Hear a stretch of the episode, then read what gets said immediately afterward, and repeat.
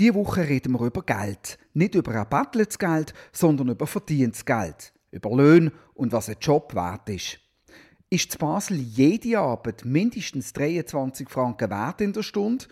Ist die Mindestlohninitiative eine würdige Lösung für soziale Basel oder ein Jobkiller, der die Kleingewerbler in Ruin treibt? Los mal, wir reden darüber im Podcast von der Basler Zeitung.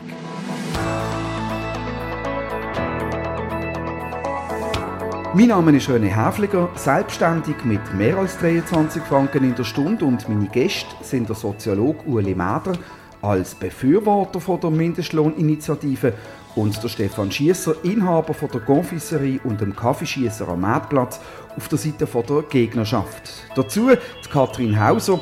Sie hat sich als Redaktorin von der Basler Zeitung in den letzten Wochen intensiv mit der Vorlage befasst. Stefan Schiesser, wie geht es Ihnen?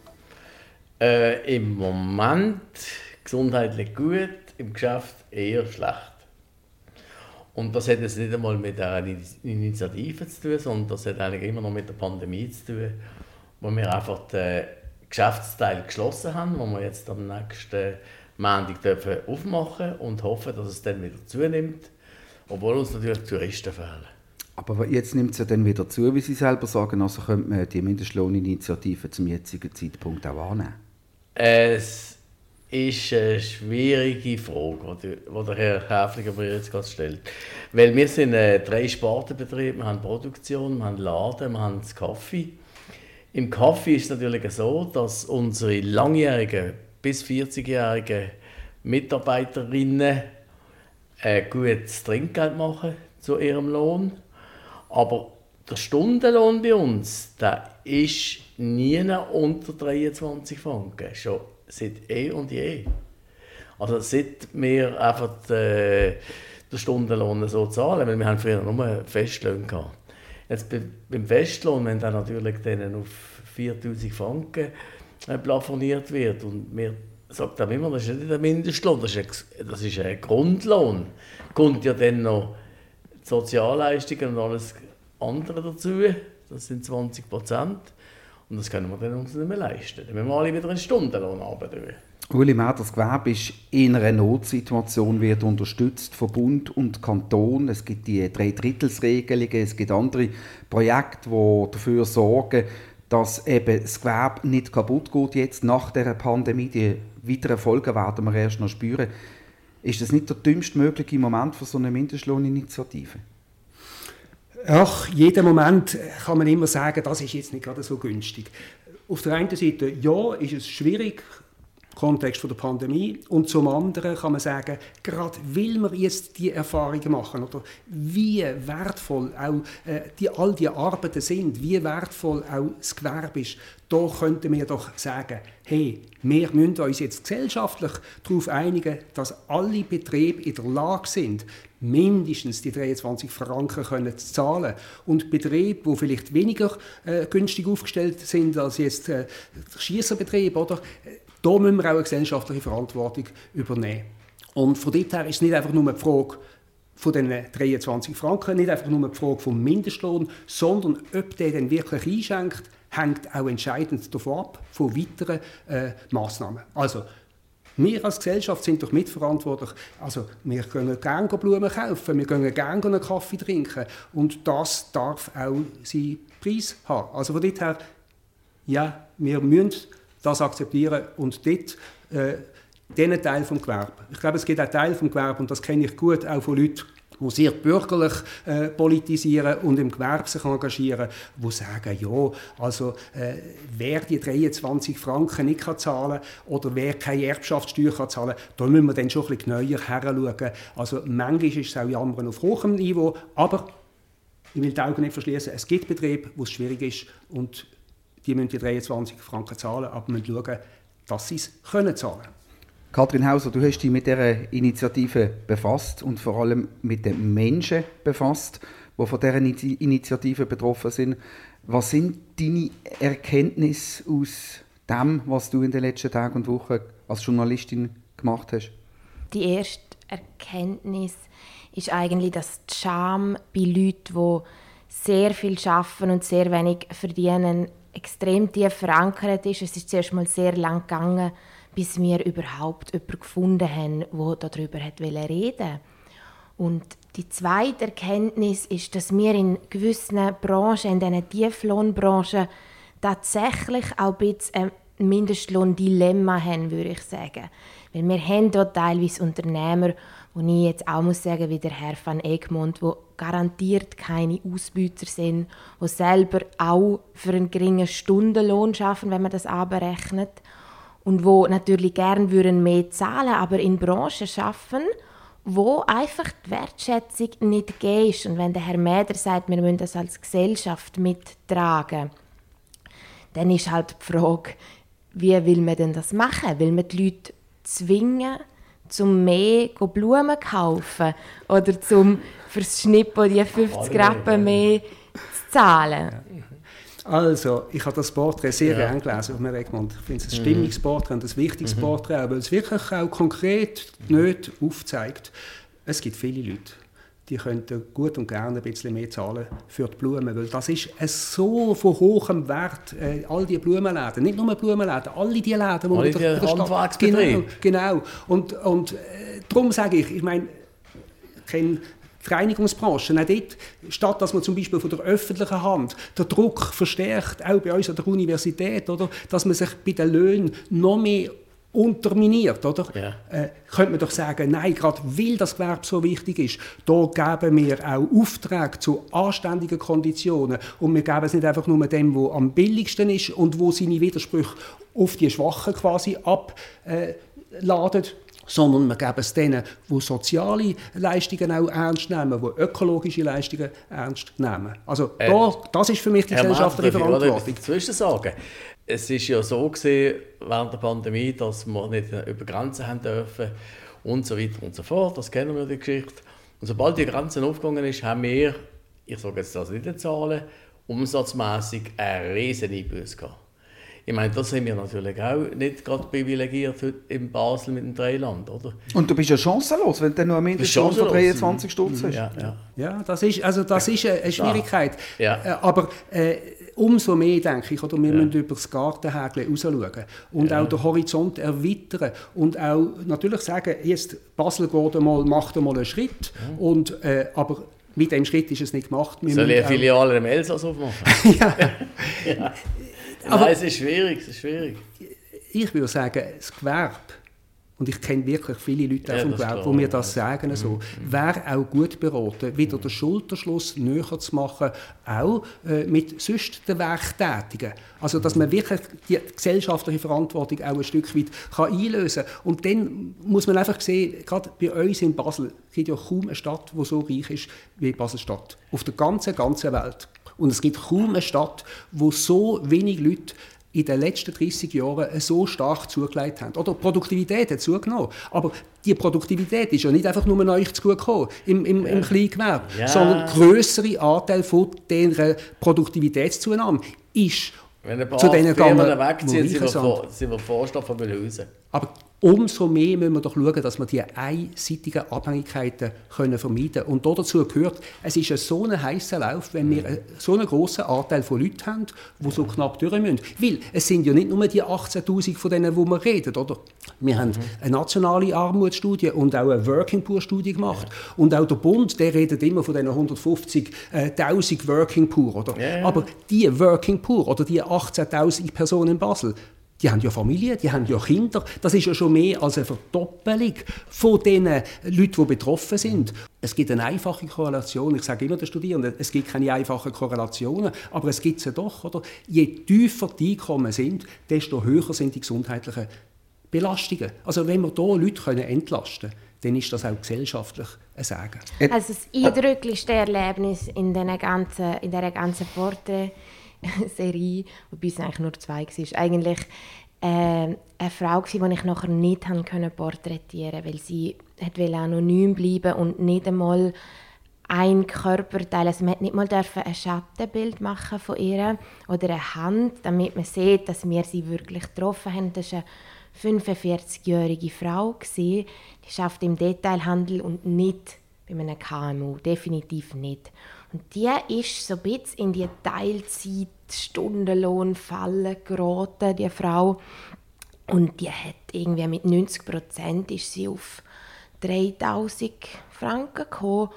Und dann hat sie mir, und das war schon sehr eindrücklich, dann hat sie mir auch so ein bisschen erzählt, ja, sie sei froh, dass sie nur einmal am Tag wirklich ähm, etwas zu essen brauche, so sei ihren Körper veranlagt. Und sie sei schon froh, dass das nicht mehr ist, weil sonst müsste sie mehr Geld fürs Essen ausgeben und das wäre dann schwierig.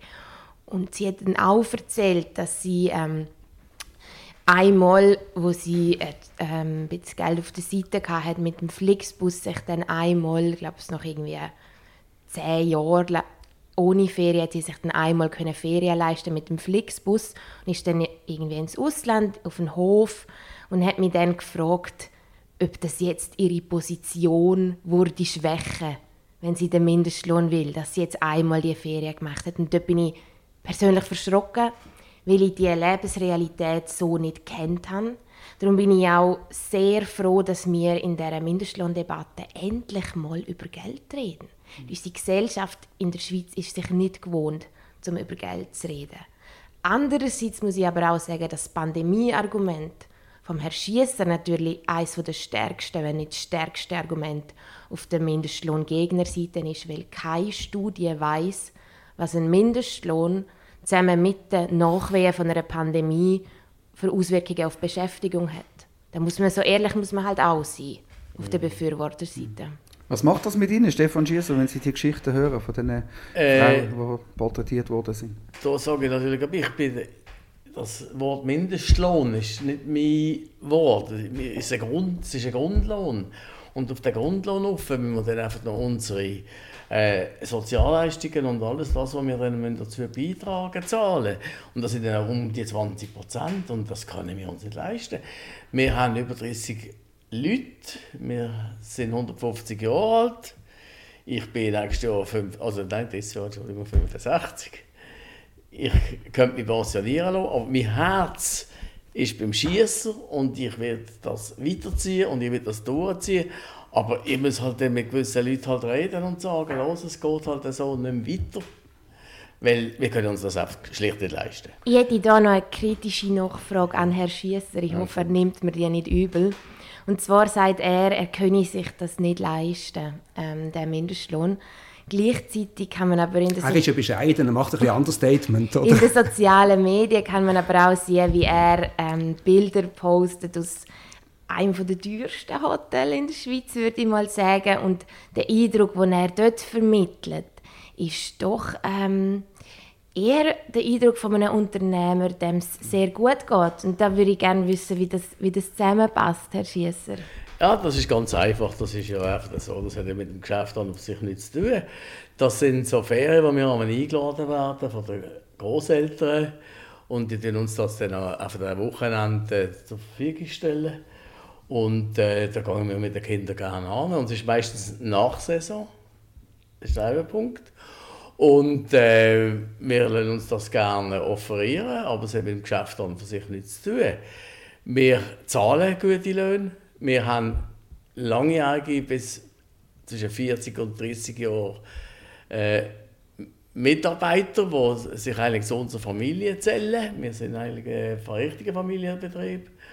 Und ich glaube, das sind einfach so Details, die im Leben halt so ein bisschen Also private Einladungen haben nichts mit der Wirtschaftlichkeit von einem Betrieb zu tun. Kathrin Hauser, mich würde noch eine andere Geschichte interessieren, die du gemacht hast. Vielleicht müssen wir sie ganz kurz umrissen. Und da geht es um einen selbstständigen Florist, der sich selber weniger als 23 Franken pro Stunde zahlt und sagt, wenn der Mindestlohn eingeführt wird, dann müsste er jemanden entlassen.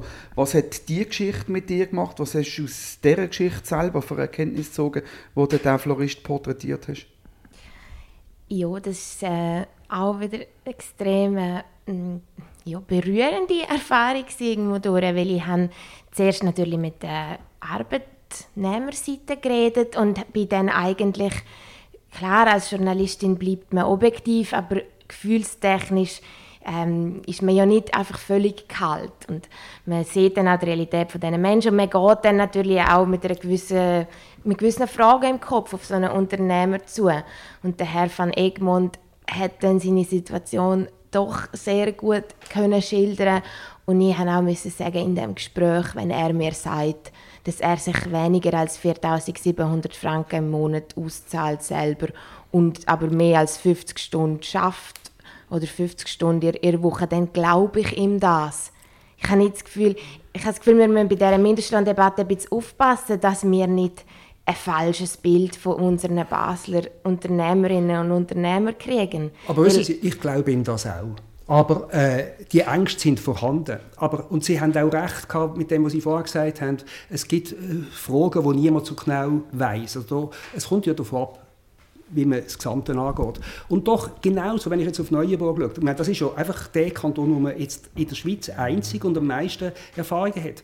Genau die gleiche Argumentation, die genau gleichen Stimmen. Und was ist jetzt seit 2017 bis heute? Man kann sagen, äh, einfach sehr überraschend für gerade die, die solche Ängste haben verlauten weil sie einfach gemerkt haben, nein, sie haben nicht müssen Leute entlassen. Im Gegenteil, man hätte sogar mehr Leute einstellen Und was alles dazu beitragen hat, das weiß ja niemand so genau. Aber ich denke, äh, man muss die Ängste ernst nehmen aber gerade auch mit einer gewissen Distanz äh, kritisch anschauen. Also ich bin nicht sicher, ob das so stimmt. Wir wissen ja nicht, was heute ist. Die Studie, die Sie darauf ja. ansprechen, die geht äh, bis 2019, meinte ich.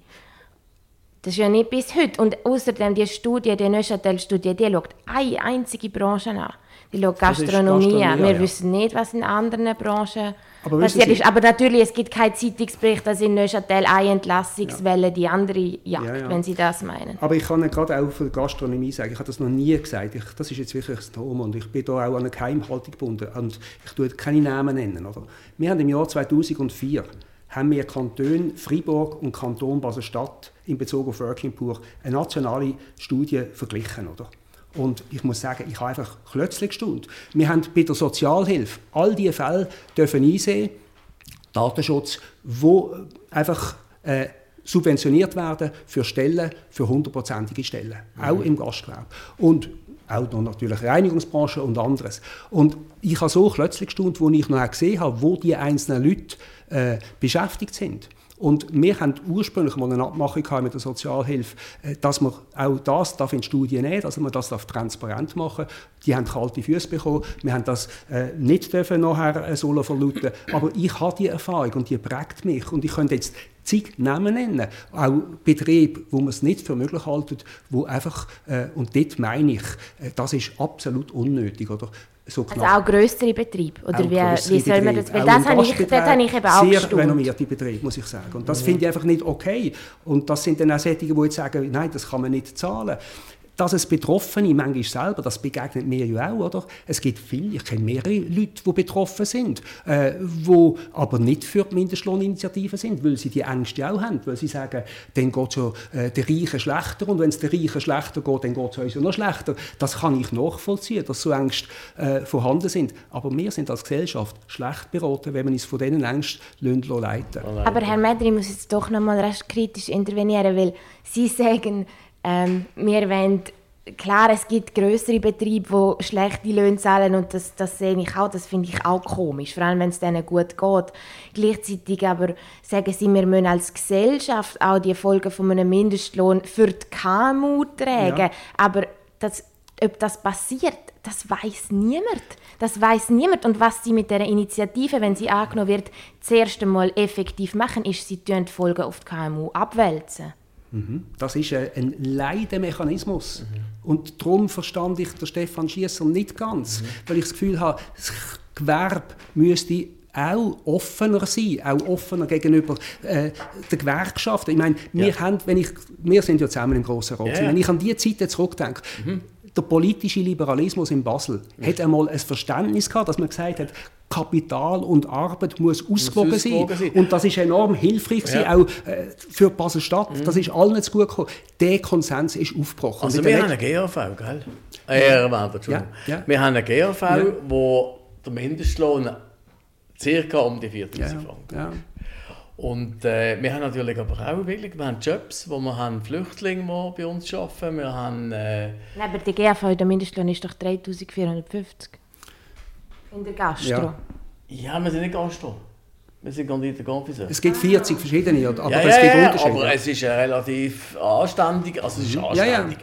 Es ist natürlich bei uns auch so, dass wenn ich äh, der Mitarbeiter sowieso eben, der äh, Abdullah, sage ich jetzt, der Mhm. der Abdullah, ganz ein flotter Somalier, dann gibt es halt einmal einen Zustopf. Mhm. Das ist ja dann bei uns nicht so, dass man dann... Und den Zustopf hat er dann einfach im Sack. Ich werde noch schnell festhalten, ich will noch schnell festhalten was die, die Basler Regierung als offizielles Statement zu dieser Vorlage meint. Und da haben wir nachgefragt beim äh, Kasper Sutter natürlich, Ja, ja. äh, Vorsteher vom Departement für Wirtschaft, Soziales und Umwelt. Und das ist sein Statement.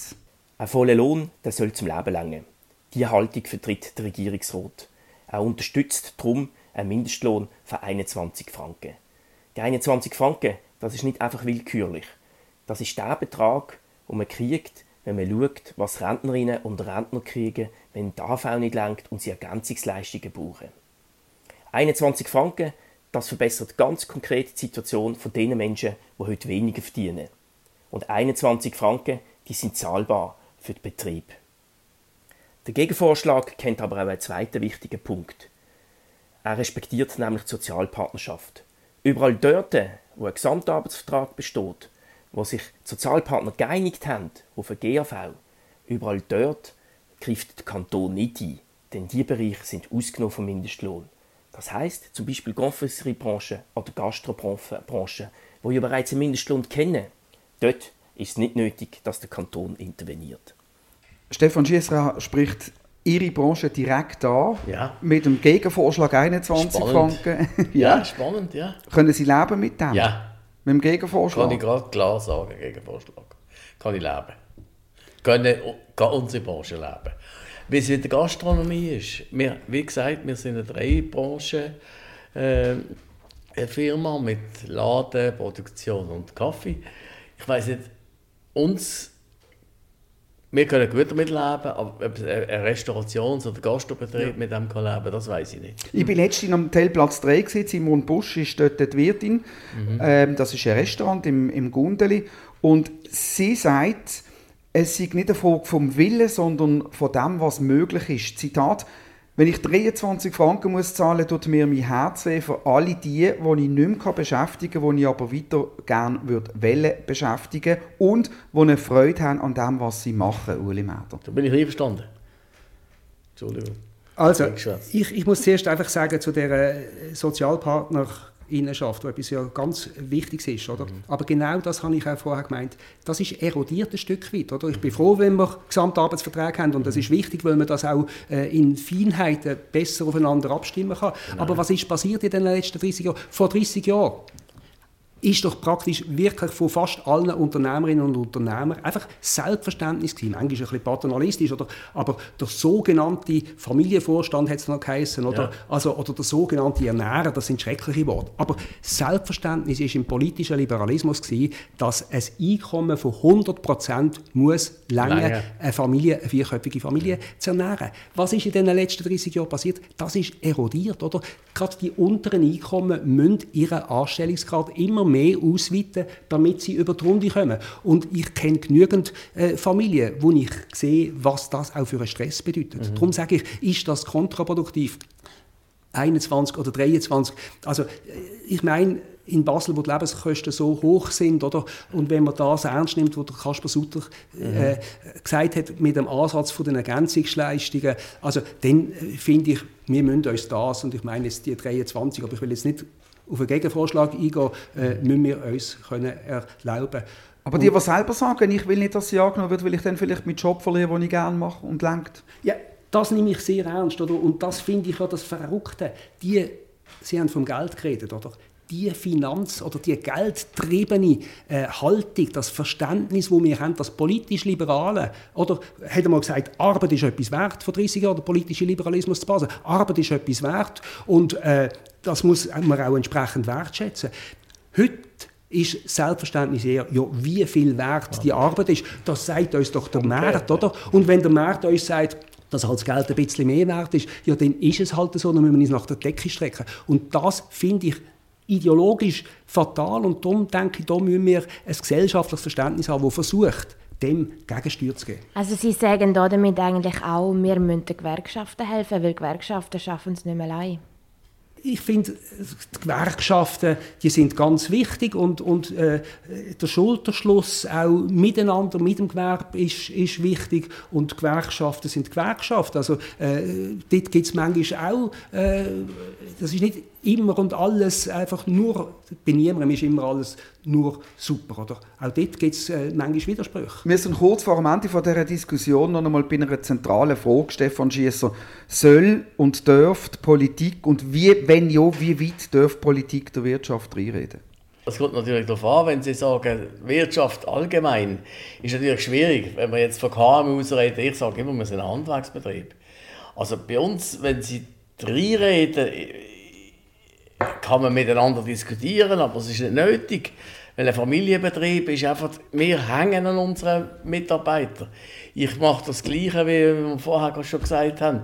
Ich bin am Morgen früh bis zum Sport im Geschäft und ich habe während der Kurzarbeit habe ich natürlich noch mehr, äh, mehr eingebracht, weil die, die anderen ein bisschen müssen daheim bleiben und die würden sagen, es ist nicht nötig, dass man uns reinredet, wenn wir es recht machen.